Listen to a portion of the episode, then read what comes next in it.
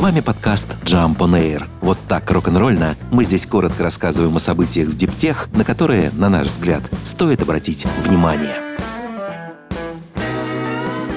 КАМАЗ готовится к тестированию своих беспилотных грузовиков на федеральной трассе М-11 Нева. Подготовительные работы уже частично проведены. В конце декабря дорога была отсканирована. Сейчас специалисты КАМАЗа ведут работы по созданию высокоточной цифровой карты дорожного полотна. Она позволит автомобилю позиционировать себя с точностью до нескольких сантиметров, даст грузовику полную информацию об инфраструктурных объектах на дороге, будь то знаки, светофоры, мосты и развязки. Все это даст автомобилю возможность правильно планировать планировать свои действия на дороге при совершении различных маневров. Трасса Нева – не первый подобный опыт КАМАЗа. Сейчас компания продолжает испытания беспилотных транспортных средств в Татарстане на маршрутах Набережные Челны-Казань и Набережные Челны-Нижнекамск.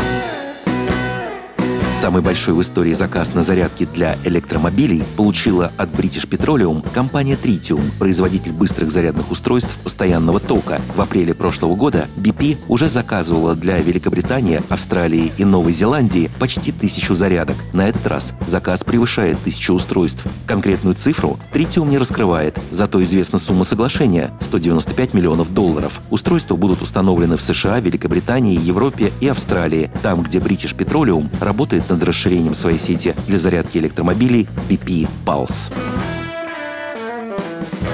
Свой полностью электрический дом на колесах под названием ERV-2 показала компания Winnebago, производитель кемперов, транспорта для автотуристов. Пока это не серийная машина, а только прототип. Сделан на базе своего предшественника ERV, представленного годом ранее. О новинке известно следующее. Построена она на базе шасси Ford и Transit, под полом батарея, на крыше солнечная панель. Компания уверяет, если панель заряжать по 4 часа в сутки, батареи хватит на то, чтобы двое путешественников автономно прожили в кемпере до 7 дней и при этом могли бы готовить и принимать душ. Правда, без возможности пользоваться кондиционером или обогревателем. И главное, только в стационарном состоянии. Заявленный запас хода вообще самое слабое место в новинке – всего 174 километра.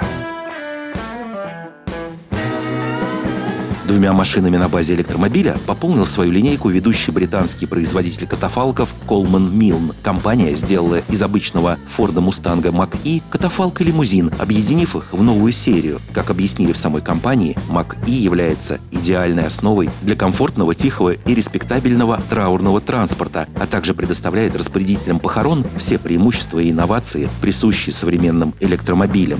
Идея электрического катафалка не оригинальна. Такие машины обычно перемещаются на небольшие расстояния и имеют достаточное время для подзарядки. Ранее в машины для похоронного бизнеса уже были переоборудованы электрокары Tesla и Nissan Leaf.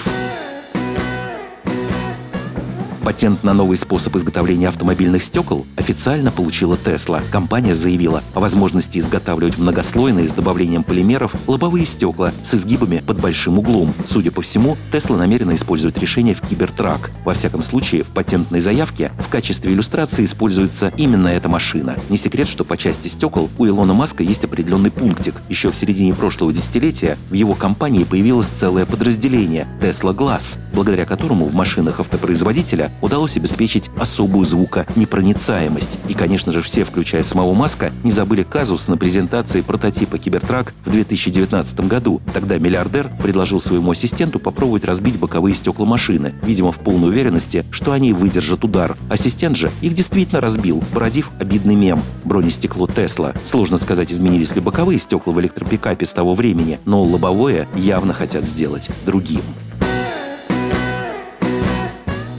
Первое в своем роде предприятие по производству питательной среды для выращивания культивированного мяса намерен открыть в этом году в Великобритании лондонский стартап Maltis Biotechnologies. На днях компания закрыла раунд финансирования на сумму 7,9 миллионов фунтов стерлингов. Также компания получила грант на 2 с лишним миллиона фунтов от британского агентства по инновациям. Первый основной продукт от Maltis называется Proliferum M. Это комплексное решение, позволяющее отказаться от использования эмбриональной бычьей сыворотки. Продукт используется для выращивания выращиванием мышечных, жировых и соединительных клеток млекопитающих птиц и морепродуктов. Выпускать самостоятельно бургеры и прочие продукты из культивированного мяса компания не планирует и намерена продавать именно биосреду. Сравнительно низкие цены стартап намерен обеспечить за счет больших объемов выпускаемой продукции и формирования стабильных цепочек поставок.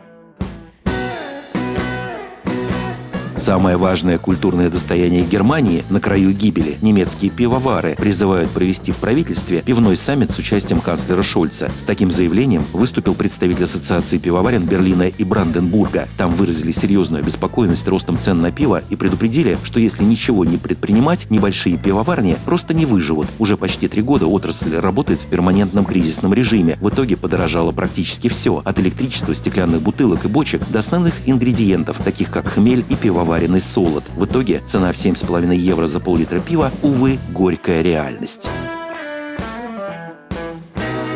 С вами был подкаст Jump on Air. Коротко и рок-н-ролльно о событиях в Диптех, на которые, на наш взгляд, стоит обратить внимание. Подробнее эти и другие новости Диптех читайте ежедневно в нашем телеграм-канале Jump Daily. До встречи!